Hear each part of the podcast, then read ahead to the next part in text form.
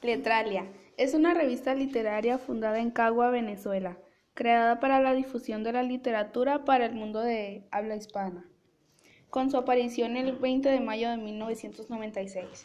Es la primera revista literaria publicada en Internet desde Venezuela y también la primera en ser distribuida por correo electrónico en América Latina, cuyo autor fue Jorge Gómez Jiménez. En la actualidad, Letralia posee un exacto archivo de obras, muchas de las cuales han alcanzado reconocimiento internacional. The podcast you just heard was made using Anchor. Ever thought about making your own podcast? Anchor makes it really easy for anyone to get started.